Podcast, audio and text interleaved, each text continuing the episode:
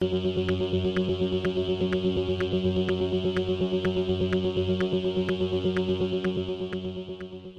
y caballeros, bienvenidos a 10 a 15, un podcast donde se habla de películas y series en un lapso de 10 a 15 minutos. Yo soy Ángel y en este episodio voy a estar hablando de la nueva versión de Suicide Squad titulada The Suicide Squad. Eh, la misma se está exhibiendo ahora mismo en los cines y también está disponible en HBO Max por un mes. Así que sit back, relax, que 10 a 15 acaba de comenzar.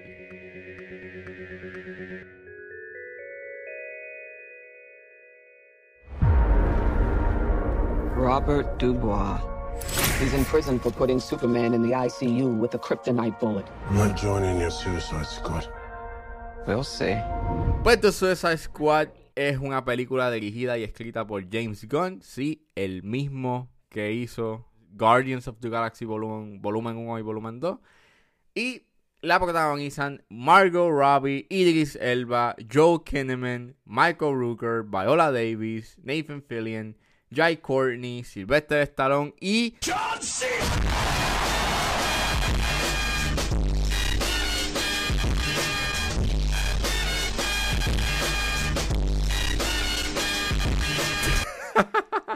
Sorry, I, I had to do it. It's a meme. O it's a meme y hay que aprovechar ese meme.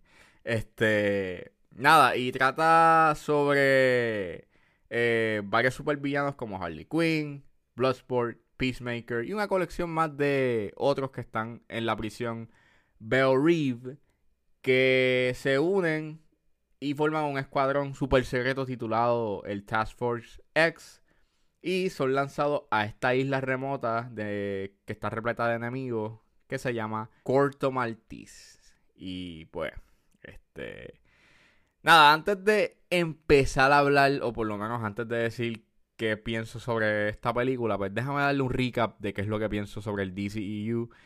Mira, el DCEU eh, ha sido, pues, como bien tumultuoso, you know? Ha sido un camino lleno de obstáculos. Este, pues mira, eh, no me gustan no me gustan las muchas de las películas del DCU. Eh, hay una que otra que pues está buena. Eh, Man of Steel es decente. Batman vs Superman es un desastre. Inclusive si ves este el corte extendido sigue siendo el mismo problema. Sí arregla unas cosas, pero sigue teniendo varios problemas que están presentes en el corte teatral. Eh, la versión de Suicide Squad del 2016 es malísima y también es otro desastre. No importa si, te, si ves también el corte eh, extendido, sigue siendo igual de mala. Eh, Wonder Woman, pues recuerdo que cuando la vi me gustó mucho, no la he vuelto a ver desde ese entonces. la versión de Joss Whedon de Justice League es pues malísima. No he visto Shazam, no la he visto, pero algún día la veré y he escuchado cosas buenas de ella, so creo que pues it could be cool. Este Aquaman no me gustó tampoco. Eh, Wonder Woman 1984 pues estaba decente. O sea, pero también estaba de buen humor, so maybe si la veo de nuevo, maybe pues no me va a gustar tanto, pero las quejas que he escuchado de la película son bien válidas y sí, es verdad, eh, la trama no hace nada de sentido. Este, y eh, la versión de Zack Snyder de Justice League, pues, it's okay si arregla cosas que, que estaban mal eh, en la versión de Joss Whedon, unas decisiones creativas que él hizo que pues no funcionan y aquí pues they fix it, but still tiene sus también sus propios sus propios problemas.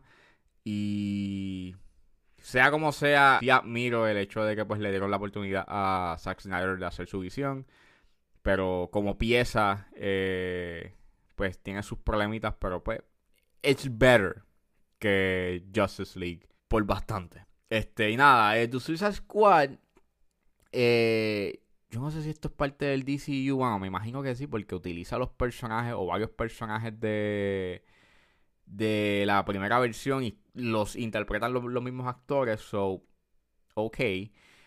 Y fíjate, eh, me gustó mucho. Eh, creo que la considero como la mejor película de este verano. De, de, este verano que hemos tenido, you know, Black Widow, F9 y este, Quiet Place, que esos son como que los más destacables este, en términos comerciales, eh, este ha sido el más entretenido y, el, y el, la mejor película que yo mejor me he pasado. Eh, me gustó mucho, este, o por lo menos lo más que me sorprendió fue ese tono de, de que no le importa nada. Este, eh, creo que desde el minuto uno te dejan claro, you know, el setting de la película. Eh, tiene esta actitud de I don't care, yo estoy haciendo esto, and well, gracias a esa actitud de no me importa, de yo hago lo que me dé la gana, este, hace cosas bien interesantes. Y ese primer acto es bastante sólido porque hace cosas que son out of nowhere, que son bien graciosas. They're really funny las cosas que pasan en ese primer acto. And para mí eso es lo más que me sorprendió de, de, esa actitud de I don't care. Que más se nota al final cuando hace cosas que son bien extrañas y bizarras y absurdas que tú te quedas como que, wow, ¿cómo es que Warner Brothers no dijo como que, mira, eso lo puedes sacar o, mira, esto es demasiado absurdo, este, quítalo? Eh, no sé cómo, cómo, cómo, cómo se la ingenió James Gunn para, este, no, ¿sabes? No le intervinieran tanto en su creación, pero, ok, a mí lo que les dijo, pues, les tuvo que sonar bastante bien a ellos.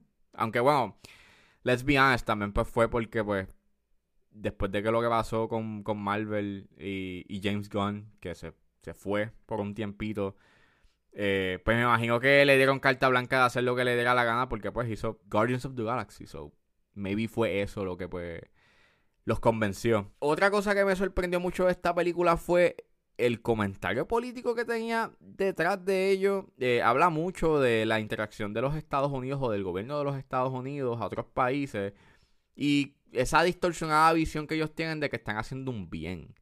Eh, es bien en tu cara, eh, utiliza muchos personajes que son bien caricaturescos para presentar ese punto y aunque pueden terminar siendo como que bien planos y one dimensional, eh, it didn't bother me porque pues ese era como que el point of ese tema, era como que utilizar estos individuos y esta situación para plantear el punto de que pues it's really, really, really, you know, disturbing esa visión que tiene Estados Unidos de que están salvando el mundo, que están salvando ese país cuando al contrario están haciendo un mayor daño y lo hacen a, por una conveniencia. Y, y, y, en cierta forma respeto eso de la película porque lo que pudo haber sido como una película pues bastante simplona y pues tonta y absurda con chistes, termina teniendo ese edge este político que termina teniendo un beat emocional bastante sólido con Rick Flag, que no me lo esperaba, and it was pretty nice. Este eh, tiene un, como dije, tiene un primer acto bastante sólido y tira esa bola curva que termina siendo bien cómico y gracioso. Que también pues te deja claro la que hay con la película y su mood de I don't care. Eh, el elenco es muy bueno, eh, actúan bastante bien, tienen una buena química. las escenas de acción son muy buenas. Notas lo que está pasando y, y establece una buena geografía de las cosas y dónde están pues los enemigos y los superhéroes, o digo, los supervillanos, y está bien coordinado. Eh, creo que el highlight de las escenas de acción es la escena de Harley Quinn, o su escena de acción. Este, está bien hecha, está bien bonita de ver. Y pues, very action heavy and violent.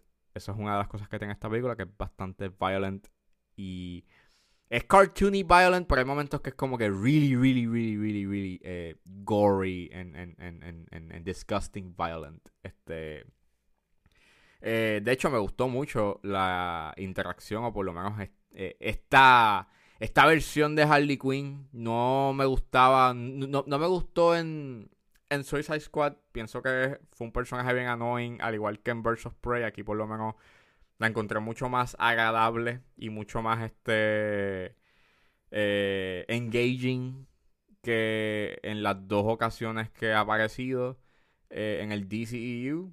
Este está bien fotografiada, mejor que la versión del 2016 que no se veía nada en absoluto y era con esta paleta de colores bien desaturada y, y- y dirty y se veía bien ugly. Esta por lo menos es más colorida, es mucho más bonita. Puedes notar lo que está pasando en pantalla porque está bien iluminado. Eh, y lo más que me gustó, como dije, fue, su tercer acto. Y aunque dentro de hay un fallo en que la película tiende a jugar con los flashbacks en, en ciertos puntos de la narrativa. eh, no me molestó tanto como me molestó al final porque tienes este set piece de acción que termina en un cliffhanger y, tiene, y pues eh, gracias a ese flashback que pues se regresan ocho minutos a lo que pasó a otro lado con otros individuos, este paraliza, you know, y, como que detiene ese, esa intensidad eh, completamente para enseñarme el, eh, el otro lado de lo que estaba pasando de ese evento eh, en el tercer acto y en realidad pues afecta un poquito you know, el pacing y, y- y- y a la intensidad que pudo haber tenido la escena si hubiese corrido de manera cronológica y simultáneamente. Fuera de ello, por lo menos se arregla con lo que pasa eh, al final después de eso, que es súper absurdo y súper crazy y, y, y, y bien bonkers.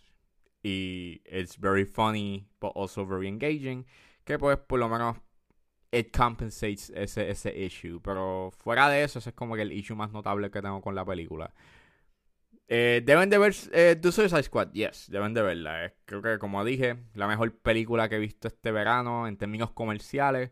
Eh, es bien entretenida, es cómica y esa actitud de no me importa en realidad, pues hace que se hagan eh, cosas bien interesantes con respecto a la trama, con los personajes y con momentos bien, bien graciosos eh, como tal. Sin discusión alguna, es un major step up a la versión del 2016. Así que, you have to watch it.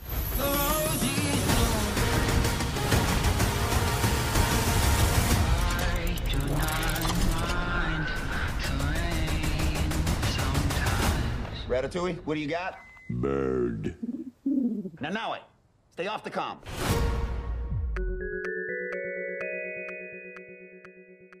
Bueno, esto fue todo en este episodio de 10 a 15. Espero que les haya gustado. Suscríbanse a mis redes sociales. Estoy en Facebook, en Instagram como ángeles.pr. Me pueden buscar en su proveedor de podcast favorito como 10 a 15 con Ángel Serrano. Gracias por escucharme y nos vemos en la próxima.